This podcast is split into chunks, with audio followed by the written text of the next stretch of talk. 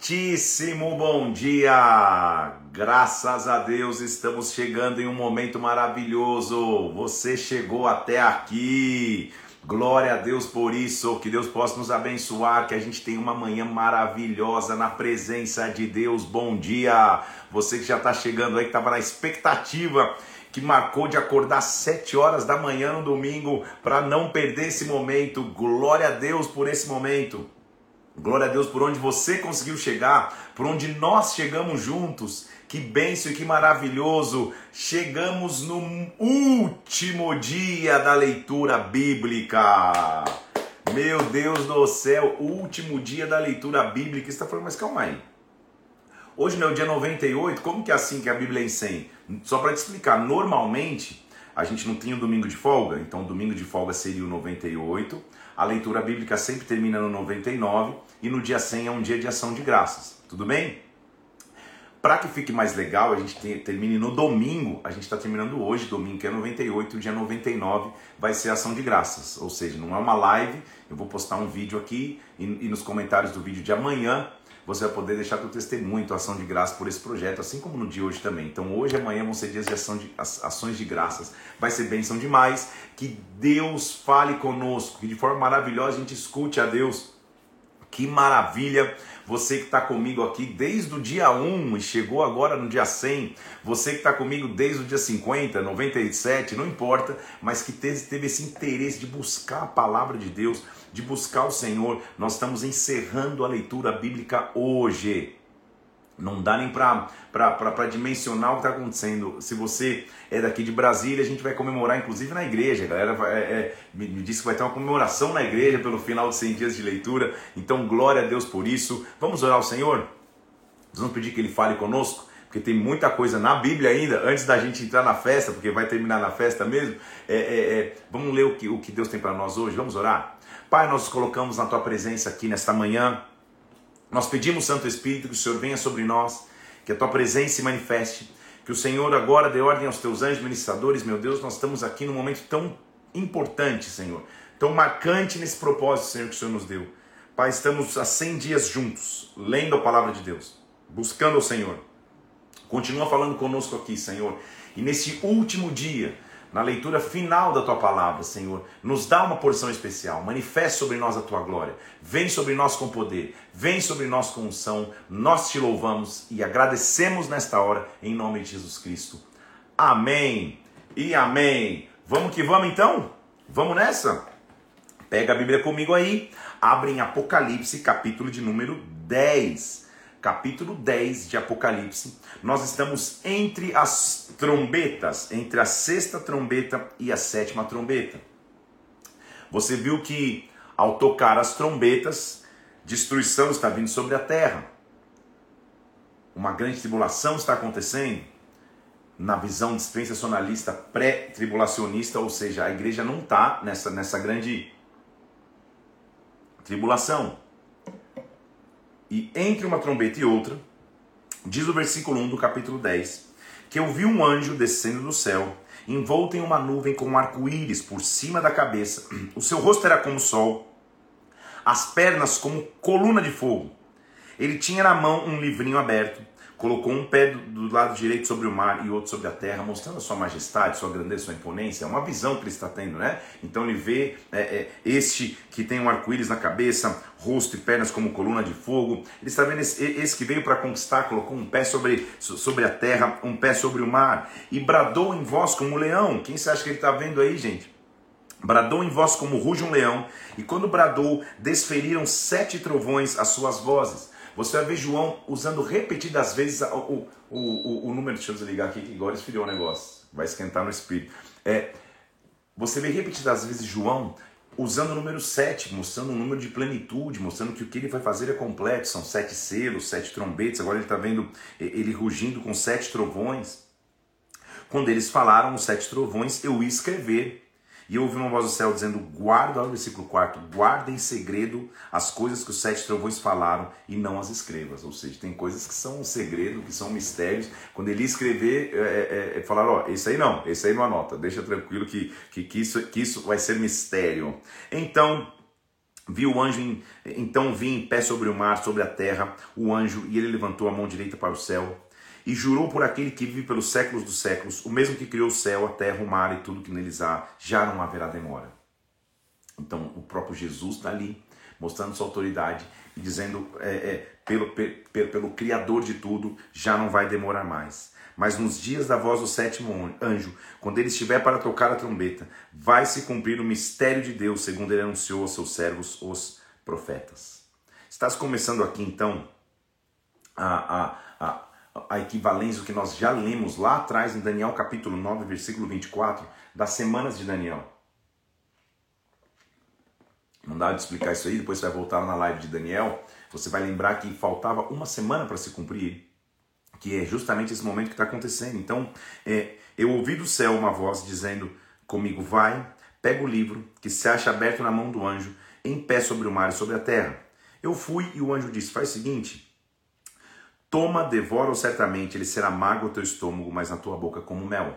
Então, é, é, é, Jesus é um anjo? Não, ele é superior aos anjos, a gente viu em Hebreus. Só que a visão celestial faz com que João fale, cara, é como se fosse um anjo. Então, possivelmente, ele está falando do próprio Cristo. Então, tomei o livrinho da mão do anjo, devorei, era doce como mel, amargo no estômago. Ou seja, a palavra é doce, mas coisas amargas eu vou ter que liberar, porque está liberando o julgamento de Deus.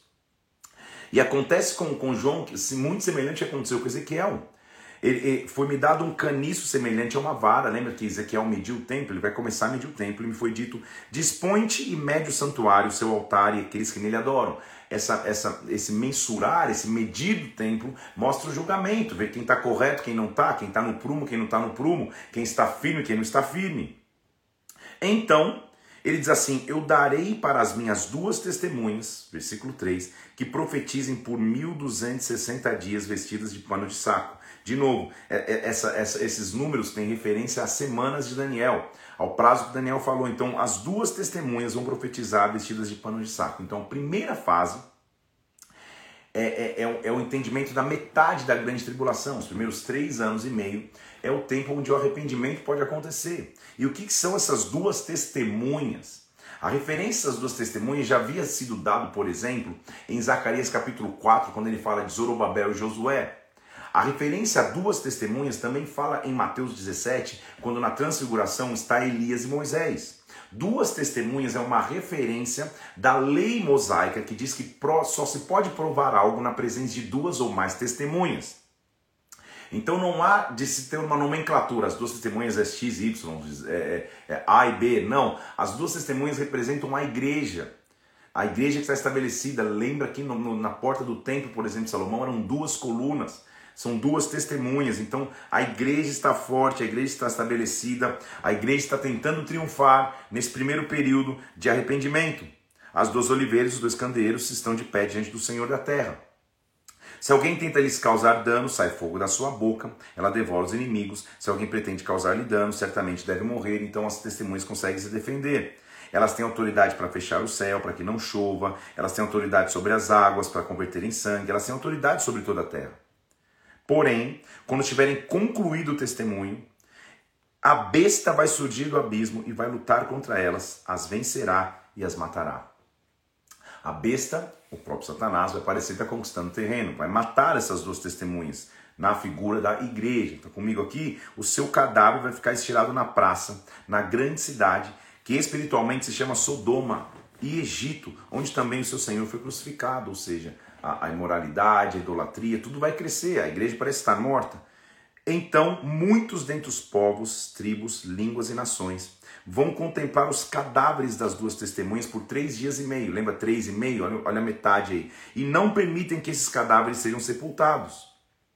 Os que habitam sobre a terra se alegrarão por causa deles, porque eles morreram, vão fazer festas, vão ver presentes uns aos outros, porque os dois profetas atormentavam os que moravam sobre a terra. Parece que agora morreu a igreja, aquilo que, que, que fazia oposição às obras das trevas. Mas no segundo período, depois de três dias e meio, um espírito de vida vindo da parte de Deus entrou neles, nas duas testemunhas. Eles se ergueram sobre os pés e aqueles que viram, vieram, viram e sobreveio a eles grande medo. As duas testemunhas ouviram grande voz vinda do céu, que disseram: Suba para aqui, e subiram ao céu numa nuvem, e os seus inimigos as contemplaram. Nesta hora houve grande terremoto, ruiu a décima parte, morreram sete mil pessoas, ao passo que ficaram sobre modo aterrorizadas e deram glórias a Deus. Passou o segundo ai, eis que sem demora vem o terceiro ai. Então, de novo, ele está descrevendo quando a igreja sobe. A partir de agora, Apocalipse, lembra que eu disse que é, é pretensão demais que ele ensina Apocalipse em uma hora, né? É, nem que seja metade do livro.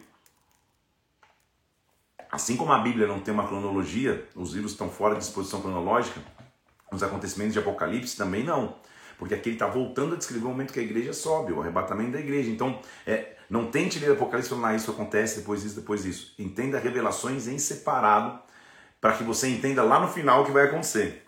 Então, depois que isso aconteceu, o sétimo anjo tocou a trombeta. Houve no céu grandes vozes que disse: O reino do mundo se tornou do nosso Senhor e do seu Cristo ele reinará pelos séculos dos séculos. Os 24 anciãos se encontraram sentados sobre o trono diante de Deus. Prostraram-se seu rosto e adoraram a Deus e, e disseram: Graças te damos, Senhor Deus Todo-Poderoso, porque és, eras, assumiste teu grande poder e passaste a reinar. Na verdade, as nações se enfureceram, chegou, porém, a tua ira e o tempo determinado para serem julgados os mortos, para se dar o galardão aos teus servos profetas e aos santos que temem o teu nome. Chegou a hora do Senhor julgar e vencer. Abriu-se então o santuário de Deus que está no céu, e foi vista a arca da aliança no seu santuário, e sobreviveram relâmpagos, vozes, trovões, terremoto e grande saraivada. Então ele está mostrando já a cena do fim, depois ele vai voltar de novo. A igreja vai subir para reinar com ele. Mas antes, vamos entender o que está acontecendo? Vamos entender o cenário? Aí se viu um grande sinal no céu. E nesse sinal no céu, ele vai re, é, recontar a história de como o Messias seria gerado e como a guerra começa aí. Por isso que eu estou dizendo, a essa hora da manhã, esqueça a cronologia, esqueça tentar entender as coisas de forma lógica e cronológica. Entenda os cenários de cada capítulo, tudo bem? É óbvio que é, é, é, é, é para você ter um, um, um, aperitivo e daí passar a buscar estudar Apocalipse, mas só para você ter um, um aperitivo aqui, vamos nessa? Então se viu um grande sinal no céu, uma mulher vestida de sol, com lua debaixo dos pés, uma coroa de 12 estrelas. Então lá está ela, e, e, e essa mulher ou pode representar a igreja ou para alguns Israel ou, ou é, é, que vai gerar algo, tudo bem? Ela estava grávida, gritando com dores de parto, sofrendo com tormento para dar luz. Ela vai nascer algo. Na nação de Israel vai nascer algo. Então se viu outro sinal no céu e um dragão grande e vermelho com sete cabeças, dez chifres e cabeças de sete diademas. Tudo isso tem significância, tá? Dez, por exemplo, é o número de governo humano. Então, é, com, com cabeças, com pensamento humano, com governo humano. A sua cauda arrastava a terça parte das estrelas do céu. Lembra que quando Satanás cai, ele leva consigo terça parte do céu e lançou para a terra. O dragão ficou diante da mulher que estava para dar à luz a fim de devorar o filho quando nascesse. Então, né, é, é, é, Apocalipse fala das coisas que já aconteceram, as que acontecem, as que virão acontecer. Então, não é que você vai, vai, vai acontecer isso de novo, você entendeu? Ele está tá descrevendo justamente o momento que o Messias nasce. Ele está dizendo: olha, quando ele está nascendo, o dragão fica tentando tragá-lo. Lembra que Herodes manda matar todos? Nasceu um filho homem, e esse filho homem há de reger todas as nações com cetro de ferro. E o seu filho foi arrebatado para Deus até o seu trono.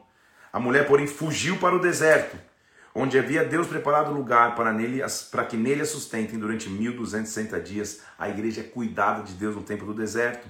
Houve peleja no céu. Miguel, seus anjos pelejaram contra o dragão, pelejaram contra seus anjos. Todavia não prevaleceram nem mais se achou no céu o lugar deles. Foi expulso o grande dragão, a antiga serpente, que se chama Diabo e Satanás, sedutor do mundo, sim, foi atirado para a terra com ele e seus anjos. É, é o cenário da queda. Aí já está misturando quando ele cai, quando ele vem à terra, porque no tempo cronológico as coisas para mim acontecem em sequência, no tempo kairos de Deus é, é, é o negócio é mais profundo. Então ele está tentando é, impedir que, que venha, que, que essa mulher dê à luz esse bebê o bebê é protegido, a mulher é mandada ao deserto, há uma, há uma inicial separação entre Israel e o Messias, entre a igreja e, e, e, o seu Salvador, mas Deus preserva a sua igreja no deserto, Deus preserva Israel no deserto, está entendendo o paralelo aí? E, e há uma guerra no céu, e nessa guerra no céu, Satanás é precipitado à terra.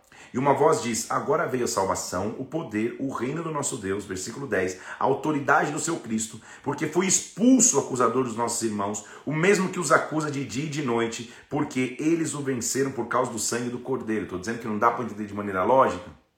Era só um bebê nascendo, agora já, a vitória já chegou pelo sangue do Cordeiro, porque Deus sabe o fim antes do começo, não dá para colocar Deus numa caixa tudo bem? Ele está dizendo, eles os venceram pelo sangue do Cordeiro, por causa da palavra do testemunho que deram, mesmo em meio à morte, não amaram a própria vida. Por isso, festeja, os céus, festeja vocês que nele habitam. Ai da terra e do mar, pois o diabo desceu até vós, cheio de grande cólera, sabendo que pouco tempo lhe resta. Eu consigo resumir os acontecimentos de Apocalipse para você entender? Sabe quando você assiste uma, uma série, uma temporada, aí você vai assistir a outra e passa antes de um episódio assim, resumo do, do episódio anterior e um resumo de várias coisas. É o que João está vendo. Ele já está vendo o, o, o, bebê nascer, Satanás tentando roubar o bebê, a mulher indo para o deserto, mas daqui a pouco ele já vê uma guerra no céu. Satanás precipitado à terra. Quando que essa guerra aconteceu foi antes, depois você fica naquela loucura, então só entenda o contexto. Tudo bem? Eu acho que acho, eu acho, acho não, creio que está conseguindo entender. O dragão, então, quando se viu atirado para a terra, passou a seguir a mulher que dera luz ao filho varão. Ou seja, já que não pôde pegar o filho, ele vai perseguir a mulher. Que mulher é essa? Israel ou a igreja. E foram dadas à mulher duas asas da grande águia, para que ela voasse até o deserto, para que ela se protegesse, fugisse. O seu lugar era sustentado durante um tempo, tempos e metade de um tempo, fora da vista da serpente. Deus vai preservar, vai continuar guardando. A serpente arrojou a sua boca, lançou um rio para acabar com a mulher, mas a terra socorreu a mulher, engoliu o rio que o, que, o dragão tinha feito. O dragão ficou irado contra a mulher e, não conseguindo lutar só com a mulher, foi lutar contra os restantes da sua descendência, sejam os judeus na, na, na analogia, sejam os próprios cristãos, que guardam os mandamentos de Deus e têm o testemunho de Jesus, e se pôs em pé sobre a areia do mar. O dragão então passa a guerrear contra os descendentes dessa mulher. Ele já não pôde pegar a, a, o filho, já não pôde pegar a mulher, agora a mulher já tem outros descendentes. Então vai começar a surgir uma série de bestas no mar. Já tinha surgido um, que era o dragão, agora vai surgir uma besta. Esta besta que surge do mar é a figura do anticristo.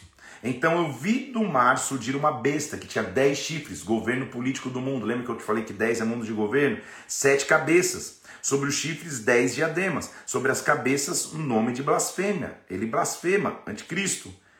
É a besta que vi Lembra das visões de Daniel? Era semelhante a um leopardo, a um urso, a boca como de um leão. O dragão, o seu poder e o seu trono com grande autoridade. Esses animais são a figura dos imperadores que passaram pela terra, movidos pelo, pelo poder do anticristo. Eu vi um desses com a cabeça golpeada, com ferida mortal, mas foi curada, a terra se maravilhou, começou a seguir a besta, o anticristo. Adoraram o dragão, porque deu autoridade à besta. Também adoraram a besta, dizendo: quem é semelhante à besta? Quem pode pelejar contra ela? Então pense comigo: Satanás não é criador, ele é copiador. Então tem o dragão e a besta, tem Satanás e o anticristo. Como Pai, Filho e Espírito são três, Satanás vai tentar copiar a mesma coisa. Como são, existe uma trilogia aqui, uma trindade aqui, ele quer fazer uma trindade lá, porque ele não sabe fazer nada que não seja copiar. Tudo bem? Então, só para você entender quem é dragão, quem é besta, é tudo a mesma coisa, só com funções diferentes. Então, o, a, o dragão já tinha se levantado, tentando guerrear contra a mulher e a sua descendência. Agora, quem se levanta vindo do mar é a besta. E a besta tenta lutar e ninguém consegue lutar contra ela. Foi dada à besta, versículo 5, uma boca que proferia arrogâncias e blasfemas e, e blasfêmias e autoridade para agir 42 meses. Limite mais uma vez, não fique tentando pensar em tempos agora, mais uma vez o limite do seu agir abriu a boca em blasfêmias contra Deus, para difamar o nome, o nome e o tabernáculo, aqueles que habitam no céu. Foi-lhe dado que pelejasse contra os santos e vencesse. Deu-lhe sendo autoridade sobre tribo, povo, língua e nação. O anticristo está recebendo essa autoridade. Adorarão todos que habitam sobre a terra, aqueles cujos nomes não foram escritos no livro da vida do Cordeiro que for morto desde a fundação do mundo. Por isso eu creio que a gente não está na grande tribulação.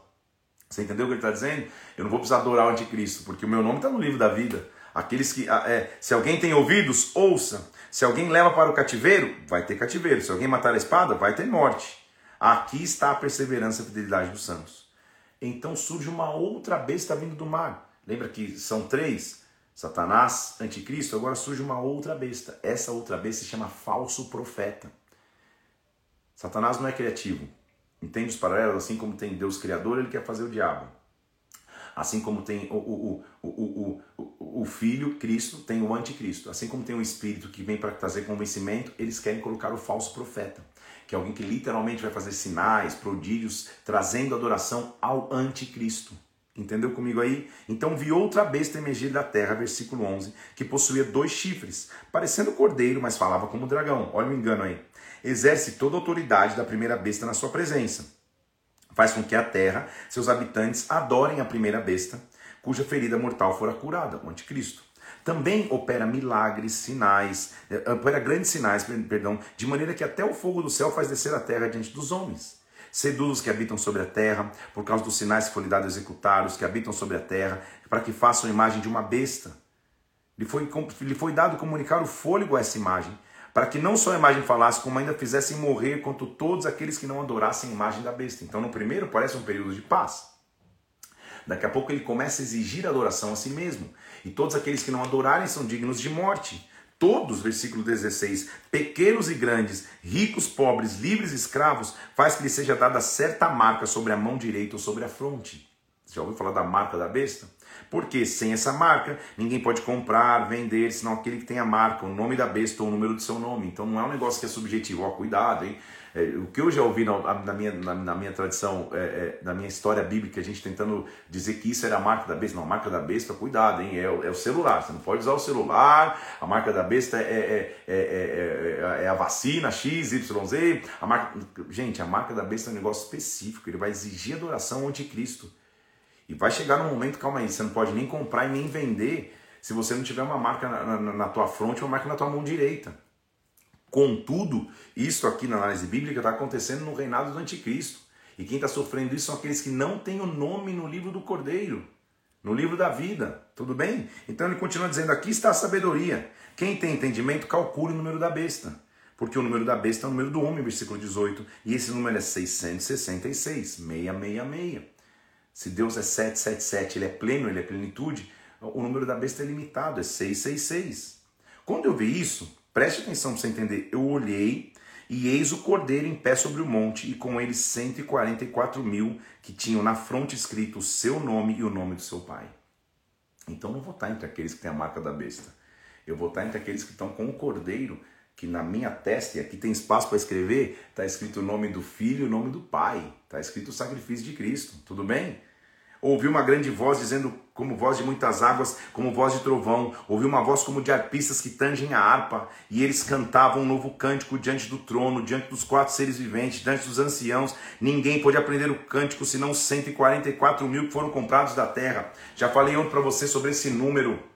É um número figurativo, né? Porque está contado lá. É como se você fizesse 10 vezes 10 vezes 10. Ou quando você faz 12 vezes 12, são 144. Todas as tribos presentes, presentes. E 10 vezes 10 vezes 10, mil é o cubo perfeito. Lá não falta ninguém, lá todo mundo pode entrar, aqueles que têm o nome escrito no livro do Cordeiro. Estes são os que não se macularam com mulheres, porque são caços, ou seja, não entraram em moralidade, são seguidores do Cordeiro por onde quer que vá. São os que foram remidos dentre os homens, primícias para Deus e do Cordeiro. Não se achou mentira na sua boca, não tem mácula. Ei, meu Deus, trabalhemos enquanto é tempo, enquanto a vida na terra, para escolher na terra estar em que lado? Eu não vou estar do lado daquele que tem que adorar, tem que adorar e só compra e vende com a marca. Eu vou estar do lado daquele que está adorando o Senhor. Então começa a sair algumas vozes. Mais uma vez a gente vai ver vozes. A primeira voz sai e outro anjo veio pelo meio do céu, tendo o evangelho eterno para pregar aos que se sentam sobre a terra, cada nação, tribo, língua e povo. Olha a colheita aí. Disse então em grande voz: Temei a Deus, dai-lhe glória, pois é chegada a hora do seu juízo. Adorai aquele que fez o céu, a terra, o mar e a fonte das águas. Ele chama clamando uma, um, um clamor final de colheita. Outro anjo saiu e disse: Caiu, caiu a grande Babilônia, nós vamos ver isso, que tem dado de beber a todas as nações o vinho da sua fúria e prostituição. Caiu. Ele continua dizendo: Agora, na terceira voz, se alguém adora a besta e a sua imagem e recebe a marca na fronte ou na mão, este beberá o vinho da cólera de Deus sem mistura. O cálice da sua ira será atormentado com fogo e enxofre diante dos santos anjos e na presença do Cordeiro. Eles não terão descanso nenhum, nem de dia nem de noite, os adoradores da besta e da sua imagem, Esta é a perseverança dos santos que guardam o mandamento de Deus, a fé em Jesus. Eu não vou estar entre esses. Você não, em nome de Jesus Cristo. Você não vai ser adorador da besta. Então ouvi uma voz dizendo: Escreve. Bem-aventurados os mortos, que desde agora morrem no Senhor, sim, diz o Espírito, para que descansem das suas fadigas, pois as suas obras os acompanham. Os mortos no Senhor, eles são poupados disso. Olhei, e eis uma nuvem branca, e sentado sobre a nuvem, a semelhança de um filho de um homem, com, a, com uma coroa de ouro na cabeça e uma foice afiada, ele está se preparando para colher. Saiu outro anjo do santuário gritando em grande voz para aquele que estava na nuvem, preparando para colher: Pega a foice e ceifa, porque chegou a hora de ceifar, a seara da terra já amadureceu. E aquele que estava sentado sobre a nuvem passou a foice sobre a terra, e a terra foi ceifada. Primeira colheita. Ele viu uma primeira colheita, sai um, primeira colheita. Então sai do santuário outro anjo, também com uma foice afiada. Saiu outro anjo dizendo: Toma a tua foice, ajunta os cachos da videira, porque as uvas já estão amadurecidas. Segunda colheita. Então o anjo passou a sua foice na terra, vindimou a videira da terra, lançou-a no lagar da cólera de Deus. O lagar foi pisado fora da cidade, correu sangue do lagar até os freios dos cavalos, numa extensão de 1.600 estádios. Começa um julgamento. São duas colheitas e agora começa o julgamento. Depois que ele, as vozes foram liberadas, agora vai falar de sete flagelos. Vi no céu outro sinal grande e admirável, sete anjos com sete últimos flagelos, pois com este se consumou a cólera de Deus. Os flagelos estão para acontecer. Só que antes fica com medo, perca o sono, não queira dormir. Onde nós vamos estar? Vi como que um mar de vidro, mesclado de fogo, e os vencedores da besta da sua imagem e do número do seu nome, que se achavam em pé no mar de vidro, vidro tendo harpas de Deus. Calma que agora começa a ficar forte. A história está se repetindo.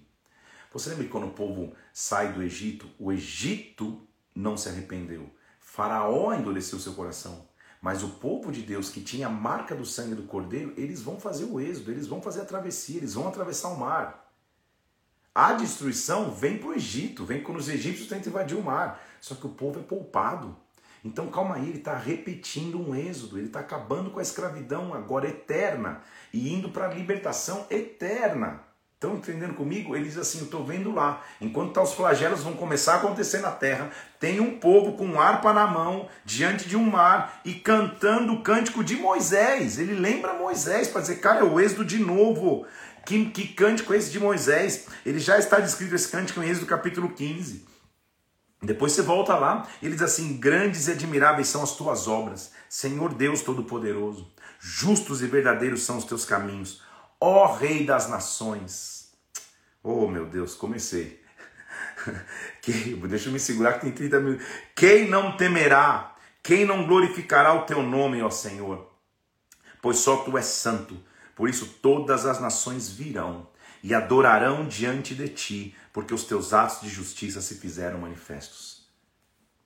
Eu não sou catedrático de escatologia, mas muitas vezes o nosso foco fica só nas tragédias, nos flagelos, na destruição. A gente só vê filmes apocalípticos de destruição, de não sei o que, de guerra, de blá blá blá, explosão.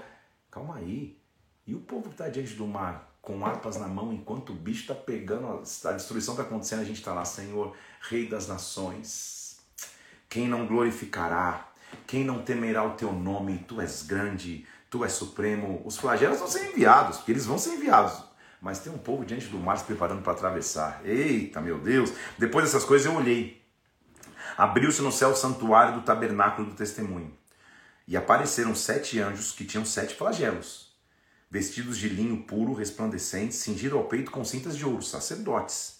Então um dos quatro seres viventes deu aos sete anjos sete taças de ouro cheias da cólera de Deus que vive pelos séculos dos séculos. Vai começar o julgamento. Mas tem um povo preparado para atravessar e o julgamento vem para a terra. Está entendendo comigo o paralelo aí? O santuário se encheu da fumaça, procedente da glória de Deus, do seu poder. Ninguém podia penetrar no santuário enquanto não se cumprissem os sete, os sete flagelos. Vão vir os sete julgamentos então. Então, primeiro, Entramos num tempo agora, então, quem pôde se arrepender, se arrependeu. As duas colheitas foram feitas. A primeira colheita, arrebatamento, segunda colheita no meio da, da grande tribulação. Tudo bem? Agora vem os flagelos. Então, os adoradores da besta vão sentir o peso e a própria besta, vamos ver o que vai acontecer. ouvi vinda do santuário uma grande voz dizendo: Ide, derramai pela terra as sete taças da cólera de Deus. Saiu, pois, o primeiro anjo e derramou sua taça pela terra. Aos homens, em quem, gente? Portadores da marca da besta, adoradores da sua imagem, sobrevieram úlceras malignas e perniciosas. Derramou segundo a sua taça no mar, e se tornou em sangue como de morto, e morreu todo ser vivente que havia no mar. Derramou terceira sua taça nos rios e nas fontes de água se tornaram em sangue. E ouviu o anjo dizendo: Tu és justo, tu, tu és que é, tu que és e que eras santo, julgaste essas coisas, porque derramaram sangue dos profetas. Agora eles estão bebendo sangue. Você entendeu o flagelo? Vem um quarto flagelo e o anjo derrama sua taça sobre o sol. E aos homens é dado queimar como fogo, um calor, um intenso calor, que os homens começam a blasfemar o nome de Deus que tinha autoridade sobre esses flagelos também não se arrependem para dar glória. Não há mais espaço para arrependimento, estão sofrendo tamanho calor. Um quinto flagelo vem sobre o, sobre o trono da besta e se tornou em densas trevas. Os homens remordiam a língua por causa da dor que sentiam. Você já imaginou o nível da opressão? Blasfemavam a Deus por causa das angústias, das úlceras e não se arrependeram das suas obras. Não há mais espaço para arrependimento. Derramou o cesto sua taça sobre o grande rio Eufrates as águas secaram, secas. O caminho dos reis que vem do lado do nascimento do sol, escassez. Vi sair da boca do dragão, da boca da besta, da boca do falso profeta, Satanás, anticristo, falso profeta, três espíritos imundos semelhantes a rãs. Rãs era, é, é, era, desde a cultura egípcia, um sinônimo de fertilidade, de bênção, e sai rãs, só que trazendo imundícia. Eles são espíritos de demônios, operadores de sinais, e se dirigem aos reis do mundo inteiro para juntá-los para a peleja do grande dia do Deus Todo-Poderoso. Então, eis que eu venho como um ladrão. Bem-aventurado aquele que vigia, guarda suas vestes, para que não ande nu e não se veja sua vergonha. Então todos se juntam para um lugar que em hebraico se chama Armagedon. Deixa eu falar da Batalha do Armagedon. É quando, então, historicamente, de alguma forma que não é difícil de concluir, as nações da terra e os inimigos de Israel vão dizer: olha, a culpa disso tudo é, é, é, é desse povo de Israel. Olha o que já estava escrito aqui: a culpa é deles. E, e, e na batalha do Armagedon eles vão se unir para lutar contra Israel.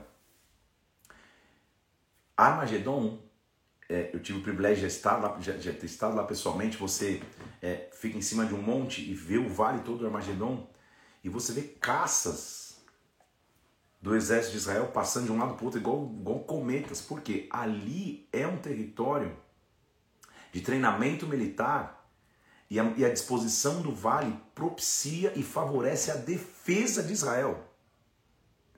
Agora, você acha que o exército de Israel, quando, quando fez isso, planejou? Deus planejou. Então, as nações vão se unir ali para lutar contra Israel. Então, derramou o sétimo anjo da sua taça e saiu uma grande voz do santuário dizendo: Feito está. Vieram relâmpagos, vozes, trovões. Ocorreu um grande terremoto como nunca houve, desde que há gente sobre a terra, e tal terremoto foi forte e grande. E a grande cidade se dividiu em três. Que grande cidade é essa? Lembrou-se Deus da grande Babilônia para dar o cálice do vinho do furor da sua ira. A Babilônia é a figura da imoralidade, da confusão por mistura, do homem querer ser o centro. Babilônia começa em Babel, em Gênesis 11, a raiz está lá. Então lembrou-se Deus da grande Babilônia, da imponência do homem querer fugir e estar diante de Deus. Veio um grande terremoto. E o versículo 17 diz que veio um dos sete anjos, que tinha uma das sete taças, e falou comigo: Vem, eu vou te mostrar o julgamento da grande meretriz que se acha sentada sobre as águas. Que grande meretriz? A Babilônia, com os quais se prostituíram os reis da terra com o vinho da sua devassidão, que foi embebedada dos que habitam sobre a terra. Vai ser julgada a grande Babilônia, a grande imoralidade, tudo bem? Transportou-me o anjo em espírito a um deserto, e vi uma mulher montada numa besta escarlate, repleta de nomes de blasfêmia, com sete cabeças de chifre. Ele viu uma figura de uma mulher sentada num, num, numa besta. Satanás a Babilônia. E na sua fronte estava escrito um nome, um mistério. Estava escrito assim: Babilônia, a grande, a mãe das meretrizes das abominações da terra. Então vi a mulher embriagada com o sangue dos santos. Quanto sangue santo ela derramou, o sangue das testemunhas de Jesus. Eu fiquei espantado. E o anjo me disse: Por que você está admirado? Eu vou dizer o mistério da mulher e da besta, que tem sete cabeças e os dez chifres que leva essa mulher. A besta que você viu era e não é. está para emergir do abismo e caminha para a destruição. Fica tranquilo, né? ele não está se levantando para vencer, não. Ele vai cair, como é bom ler o final da história. E aqueles que habitam sobre a terra, cujos nomes não foram escritos no livro da vida desde a fundação do mundo, se admirarão, vendo que a besta era e não é, mas aparecerá. Aqueles que não têm o nome escrito vão levar uma surpresa. Poxa vida, eu quando tive chance, não aproveitei minha chance. Aqui está o sentido que se tem sabedoria. As sete cabeças são seus sete montes, nas quais a mulher está sentada. Também são sete reis, a figura dos imperadores que passaram em Roma, os imperadores que passaram sobre a terra. São sete, sete comandos mundiais das quais caíram cinco, um existe, outro ainda não chegou, o anticristo que se levantaria, de novo, não tem cronologia, ele está mostrando o que vai acontecer, e quando chegar vai durar pouco. E a besta que era e não é, também é ele, o oitavo rei, e procede do sete, caminha para a destruição, o anticristo vai ser destruído. E aí vai começar uma guerra. E olha o que acontece na guerra. Está pronto comigo? Versículo 10, 12, vamos ler tudo. Os dez chifres que você viu são dez reis, que não receberam reino, mas recebem autoridade. Todos têm um só pensamento e oferecem à besta poder e autoridade que possuem. Então a besta achando que, que ao comandar os governantes da terra tem vitória. E olha o que vai acontecer: vai começar a batalha. Pelejarão contra o cordeiro. Versículo 14: Pelejarão contra o cordeiro e o cordeiro os vencerá pois é o Senhor dos senhores, o Rei dos reis, e vencerão também os chamados eleitos e fiéis que se acham com ele. Eu, meu irmão e minha irmã, eu já decidi de que lado quero estar nessa guerra. Só que eu decido aqui na terra. Você entende comigo? Com minhas atitudes, comportamentos, sentimentos, é, posicionamentos, santidade, eu decido aqui. Não dá para estar nos dois barcos. Eu já decidi, você já decidiu que lado você quer estar nessa guerra. Do lado do cordeiro que vence e falou ainda, a água que você viu, onde a meretriz está sentada, ela estava sentada sobre povos, versículo 15, multidões, nações e línguas. Os dez chifres vão que você viu e a besta vão odiar a meretriz. Vão fazer ela devastada, despojada, vão comer as carnes, os consumir no, no fogo, porque em seu coração incutiu Deus que realizassem o seu pensamento, que executem a uma, que deem a besta o reino que possuem, até que se cumpram as palavras de Deus. A, vista, a mulher que você viu é a grande cidade que domina sobre os reis da terra. Mas, depois dessas coisas, vi descer do céu outro anjo, que tinha autoridade e a terra se iluminou com a sua glória. Nós vimos a sua glória, glória como filho único do Pai. A Bíblia é um livro que se costura em si só. A Bíblia é um livro que se costura em si mesmo. Ah, ele desce e a terra se enche com glória. A terra que estava em maldição a terra, a, terra, a terra que estava em trevas, agora é iluminada porque ele vem do céu com grande autoridade. E ele exclamou com potente voz: Você já imaginou o trovão? Caiu, caiu grande Babilônia, se tornou morada de demônios, covil de toda espécie de espírito imundo esconderijo de todo gênero e diabo imundo e detestável. Pois as nações beberam do vinho da sua prostituição, se prostituíram os reis da terra com você, se, se, se, se, se envolveram nos teus comércios na tua luxúria. Eu ouvi outra voz do céu dizendo: Retirai-vos dela, povo meu, para vocês não serem cúmplices em seus pecados, para que vocês não participem dos seus flagelos. Antes de destruir, vai, tira todo mundo da Babilônia. Arrebatamento de novo, de novo, não tem cronologia, pois os seus pecados se acumularam até o céu. Deus se lembrou dos seus atos, vai chegar o tempo que ele vai retribuir em dobro segundo as suas obras. Eita, meu Deus! Ela que si mesma glorificou, viveu em luxúria, agora versículo 7, vai receber em igual medida tormento e pranto, porque disse consigo mesma, ah, eu estou sentada como rainha, viúva não sou, nunca vou chorar. Ah é? Em um só dia virão os teus flagelos, morte, pranto e fome, e você vai ser consumida no fogo, porque poderoso é o Senhor Deus que a julgou. Ora, Chorarão e se lamentarão sobre ela os reis da terra, que com ela se prostituíram, viveram em luxúria, quando virem a fumaça do seu incêndio. Tu, grande cidade, Babilônia, tu, poderosa cidade, em uma só hora chegou o seu juízo. O pranto vai estar sobre ela, porque todos vão ver a fumaça sobre a, sobre a, sobre a cidade, sobre a Babilônia. Está chegando o fim da Babilônia. E versículo 21 diz: Então um anjo forte levantou uma pedra de moinho, uma pedra grande, jogou-a para dentro do mar E diz assim: Assim vai ser com o ímpeto que será derrubada a Babilônia, a grande cidade, jamais será achada, jamais brilhará a luz da tua candeia, nem a voz do teu noivo ou da tua noiva se ouvirá de ti, nunca mais a Babilônia se levanta. A Babilônia está sendo derrotada, a Babilônia está caindo, o inimigo está caindo. Pode ter se levantado a besta, pode ser levantado o, o, dragão, pode ser levantado a outra besta com dois chifres, que é o falso, pode ser levantado tudo, mas eu ouvi, e um grande barulho João ouviu, ele diz, versículo 19: uma grande voz de numerosa multidão dizendo: Aleluia.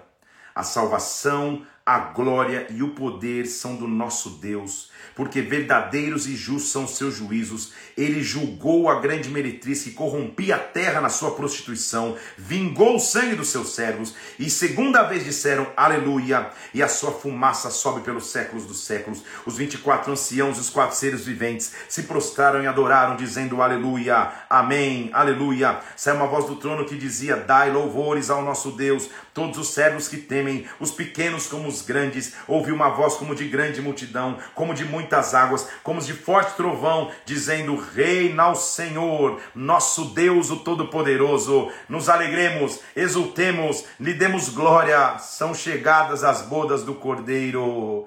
A esposa está preparada, foi-lhe dada de vestir de linho finíssimo. A igreja está limpa, resplandecente e pura. O linho fino são os atos de justiça dos santos. Ele diz: escreve Bem-aventurados são aqueles chamados às bodas do Cordeiro. Estas palavras são fiéis e verdadeiras. Oh, meu Deus, me coloquei nos pés dele para adorar. Ele falou: Não, não me adora, não, só sou seu conservo, só sou um anjo. Adora a Deus, pois o testemunho de Jesus é o espírito da profecia. Oh, meu Deus. A Bíblia nada mais é do que a história de amor de um noivo que, mesmo traído pela noiva, que mesmo a noiva tendo adulterado, que mesmo a noiva tendo caído, ele diz: Eu vou te dar chance de reconstrução. As bodas estão começando, a festa está começando, e agora, agora fica bom o negócio. Então, eu vi o céu aberto e um cavalo branco. Lembra que o primeiro cavalo branco era o anticristo? Eu vi o céu aberto e um cavalo branco. Eita, deixa eu tentar mostrar. E um cavalo branco. E o cavaleiro se chama fiel e verdadeiro, porque ele julga a peleja com justiça. Seus olhos são como chama de fogo. Na sua cabeça há um diadema, há muitos diademas. Tem um nome escrito que ninguém conhece, senão ele mesmo. Ele está com um manto salpicado de sangue. E o seu nome é o Verbo de Deus.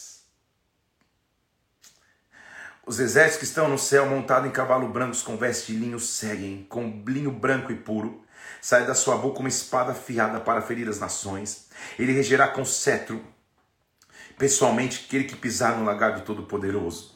O local na cultura judaica de juramento, ah, meu Deus, não é, é, é, não é no cartório, é na coxa se, se jurava na coxa, se colocava a mão embaixo da coxa, era lugar de julgamento. Então ele diz assim: no manto dele que está salpicado de sangue, e na sua coxa há um nome escrito: Rei dos Reis e Senhor dos Senhores. Rei dos Reis e Senhor dos Senhores. E ele diz assim: então escutei um anjo dizendo: Venham, vamos nos reunir para a grande ceia de Deus.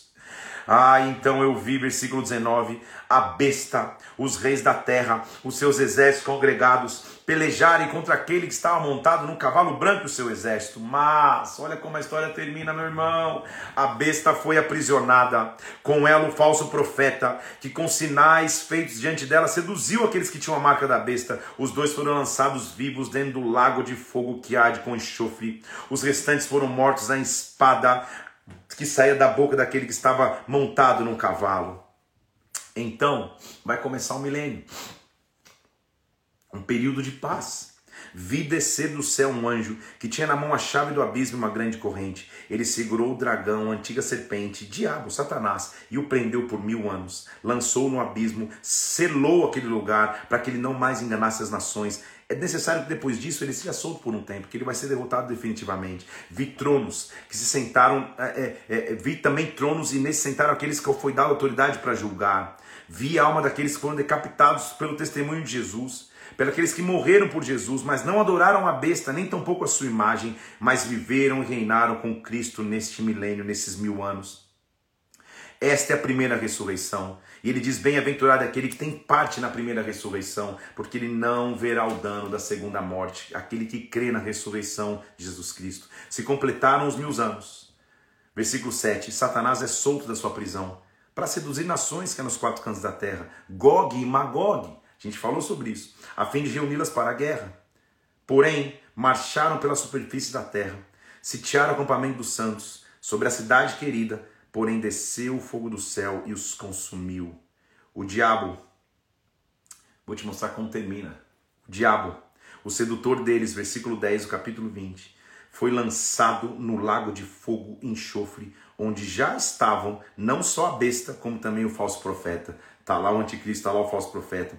Eles serão atormentados de dia e de noite pelos séculos dos séculos. Então ouvi um grande trono branco, e aquele que se assenta, de cuja presença fugiram a terra e o céu, não se achou lugar para eles.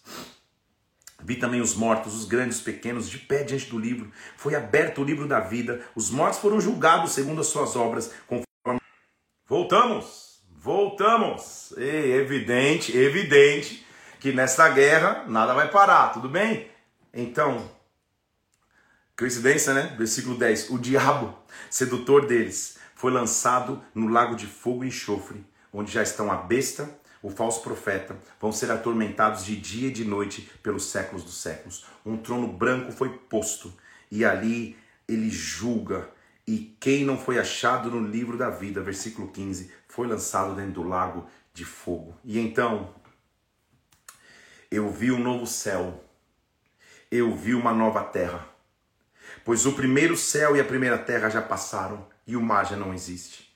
Vi uma nova cidade, uma cidade santa, a nova Jerusalém, que descia da parte de Deus, ataviada como noiva, preparada para o seu esposo e ouvi uma grande voz dizendo: Agora o tabernáculo de Deus está com os homens, Deus habitará com eles, eles serão povos de Deus, Deus mesmo estará com eles, ele lhes enxugará dos olhos toda lágrima, a morte já não existirá, já não haverá luto nem pranto, porque já se passaram as primeiras coisas, as primeiras, o melhor ainda está por vir.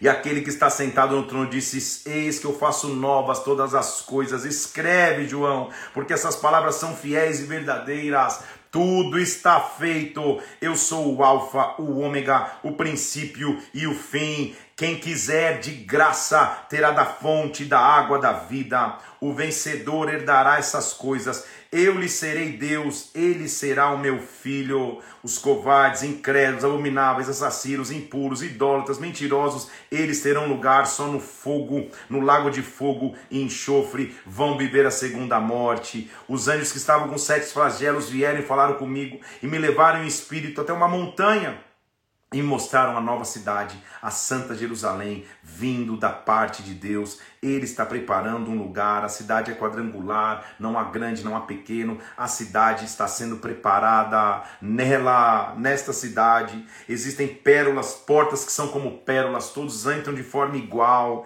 Nela, versículo 22, não há mais santuário, porque o santuário é o Senhor, o Deus Todo-Poderoso, o Cordeiro, não tem mais templo físico, agora é o Senhor. A cidade não precisa nem de sol e nem de lua para lhe darem claridade, pois a glória do Senhor iluminou o cordeiro a sua lâmpada. As nações andarão pela sua luz, os reis da terra para trazer a sua glória. As suas portas nunca mais fecharão, porque nela não haverá noite. Não há mais necessidade de proteção, porque a cidade sempre está guardada. Nela nunca mais entrará coisa alguma contaminada, nem os que praticam abominação e mentira, mas somente os que estão escritos no livro da vida do Cordeiro. Oh meu Deus, já está maravilhoso. E aí ele diz assim: então ele mostrou o rio da água da vida, brilhante como um cristal, que sai do trono do Cordeiro, no meio do rio. Lembra que no Éden ficava um anjo protegendo e guardando a árvore da vida, agora não há mais. No meio do rio tem uma árvore que produz doze frutos, de mês em mês, e as folhas são a cura para os povos. Há provisão perfeita, nunca mais haverá qualquer maldição. Nela estará o trono de Deus e do Cordeiro, os seus servos o servirão, contemplarão a sua face, na sua fronte estará o nome dele, já não haverá noite, não precisarão de luz de candeia nem de sol, porque o Senhor Deus brilhará sobre eles e reinarão pelos séculos dos séculos. Escreve essas palavras o Senhor dos Espíritos dos profetas enviou seu anjo só para mostrar. E olha qual é a palavra: Eis que eu venho sem demora. Eis que eu venho sem demora. Bem-aventurado aqueles que guardam as palavras da profecia desses livros. Eu, como, como, como homem, Tentei me curvar para adorar o anjo e falar: não, não faça isso, adora somente a Deus. Versículo 12: Eu venho sem demora, comigo está a recompensa para eu dar para cada um segundo as suas obras. Eu sou o Alfa, o Ômega, o princípio e o fim. Bem-aventurados aqueles que lavam as suas vestes no sangue do Cordeiro, para que lhe dê a árvore da vida e entre pelas portas. Lá fora ficam os cães, os feiticeiros, os impuros, mas eu, Jesus, enviei meu anjo para testificar vocês Lembra que, que, que existia uma promessa de uma raiz de Davi? Eu sou, versículo 16, a raiz, a geração de Davi, a brilhante estrela da manhã. O Espírito e a noiva, o Espírito junto com a igreja dizem: Vem. Aquele que ouve, diga: Vem. Aquele que tiver sede, diga: Venha. Receba de graça a água da vida. Qualquer um que acrescentar palavras a esse livro, ah, viverá os flagelos desse livro, porque Deus tirará dessa pessoa parte da vida. Mas, versículo 20: Aquele que dá testemunho dessas coisas Saiba, certamente eu venho sem demora. Sim, vem, Senhor Jesus. E ele termina a Bíblia, gente, dizendo: a graça do Senhor Jesus seja com todos. Pai, o Senhor nos deu uma missão. O Senhor pessoalmente me deu uma missão. E mais uma vez eu quero te entregar essa missão. Nós concluímos a leitura da palavra, meu Deus. Que desafio, que propósito maravilhoso Quantos dias desafiadores, quantos dias, meu Deus, corridos, quantos dias de dedicação, mas como é bom ter a tua palavra como alimento principal. Como é bom ter a tua palavra como alimento principal. Eu te louvo pela tua presença que aqui está. E mais uma vez eu consagro esse momento a ti, dizendo, Senhor, que a glória é tua. A glória não é minha, a glória é de Deus, Senhor, a glória é tua. Obrigado pela tua palavra. Obrigado pelo teu amor para conosco. Obrigado porque o Senhor nos ama ao ponto de ter enviado o teu filho. E obrigado porque o Senhor nos deixou saber, meu Deus, é só lermos. O Senhor nos permitiu saber que no final o Senhor quem vence. No final a vitória pertence àqueles que têm a marca do Cordeiro. Ande na terra, meu irmão, minha irmã, com as marcas do sangue do Cordeiro, porque no final ele já venceu. Ele já venceu. Nós te louvamos por esses dias. Nós te louvamos por esse período. Nós te louvamos pelo sentimento, Pai, de alegria, de completar um desafio, Senhor. Oh, Pai, eu te louvo e te agradeço hoje, em nome do Senhor Jesus Cristo. Em nome de Jesus. Oh, meu Deus do céu, não tem mais condição de falar. Glória a Deus, chegamos. chegamos. Chegamos. Chegamos. Completamos. Concluímos tem muitas pessoas que gostaria de agradecer, mas principalmente a minha esposa amada e querida, que está com o coraçãozinho aí, está em condições de aparecer aqui. Vem para a gente entregar junto. Quero agradecer todas as pessoas que intercederam por esse processo, que intercederam pela minha vida, por tudo que a gente é, que, que significa um desafio como esse. Quero agradecer imensamente ao Maurão, que já virou conhecido de todos vocês aí que assistem essa live, por todos os dias se dispor a, a, a, fazer as artes, falar comigo de madrugada, falar comigo no meio do dia, dar sugestões de imagem, a gente trocar ideias, falar de frases, criar aquilo que virou a imagem visual no final de cada live. Quero te agradecer muito, Maurão. E principalmente eu quero agradecer a todos vocês que participaram. Esse propósito só tem sentido se você participar. Podia ser cinco pessoas, dez pessoas, tem dia que eram mil, três mil, dez mil ao longo do dia inteiro assistindo. O mais importante é que você participou. Então quero te agradecer. Quero. Pode. Olha ela assistindo junto aqui, ó. Vem cá. Senta aqui pra gente não, só a gente não cair da cadeira. Quero louvar a Deus pela vida da minha esposa, porque ela se dedica demais para que isso aconteça, gente. A agenda dela vira a minha de dedicação, de intensidade. Quero agradecer os meus filhos, que eu não sei se estão por aqui. O Matheus está aí? Matheus, tá vendo aí com alguém? Vem aqui. A Isabela, essa hora de domingo, deve estar tá arrebatada, mas meus filhos, a, a, a a família inteira, a Jaque que está assistindo aqui também, todo mundo tem que se mover. Então quero te agradecer, Jaqueline, Jaque Schmidt que está aí, quero agradecer todo mundo que participou, mas essa mulher de Deus aqui é o maior presente que eu tenho e sem ela isso não seria possível, sem a compreensão dela, sem a oração dela. Então eu quero louvar Deus, porque mais uma vez nós chegamos na conclusão de um propósito. E esse choro, Deus, evidente que não é de tristeza, é de vitória é de saber que nós conquistamos, é de saber que nós vencemos, é de saber que nós chegamos. Pai, eu te louvo, eu te agradeço. Mais uma vez, Senhor. Não sei quando será o próximo propósito de leitura. Nós te entregamos hoje um propósito. E mais uma vez nós dizemos: vale a pena, Senhor. Vale a pena amar a tua palavra. Vale a pena viver por ti. Vale a pena esperar na tua presença. Nós te louvamos, nós te agradecemos hoje, Pai, em nome do Senhor Jesus Cristo, em nome de Jesus. Amém e amém. Quer falar? Não. Concluímos. Que Deus te abençoe, Deus te guarde. Eu vou subir agora essa live, que é a live da conclusão, e vou subir uma arte que é uma arte de comemoração. Bomba de comentar ali. Diz para você o que representou esse, esse, esse, esse propósito de leitura. E principalmente faz o seguinte: na segunda-feira, a partir de segunda-feira, ou seja, amanhã, eu vou disponibilizar no meu link do Instagram aqui o diploma. Se você quiser imprimir, você vai ter o arquivo do diplominha que você concluiu 100 dias da Bíblia. Você pode imprimir, você pode é, é, é, é fazer alguma coisa com ele. Então, é, faz isso. Amanhã já vai estar disponível então o certificado. Hoje ainda não, amanhã vai estar no link da minha bio o certificado. Amanhã, 7 da manhã, eu vou postar um vídeo para que você deixe seu testemunho lá no vídeo e já, a partir daquele momento já vai ter o, o certificado à tua disposição no link da minha bio. Que Deus te abençoe. Tenha um domingo extremamente abençoado. Não sei nem o que eu vou fazer segunda-feira, sete da manhã, nem você. Em breve a gente, a gente, a gente volta com outros propósitos. Deus te abençoe demais. Fica na paz de Cristo. Vale a pena viver por isso. Vale a pena viver pela palavra. Nós entregamos hoje aqui a Deus esses 100 dias de leitura. Deus te abençoe, fica na paz de Cristo. Até o próximo propósito, até o próximo projeto. Deus te abençoe em nome de Jesus.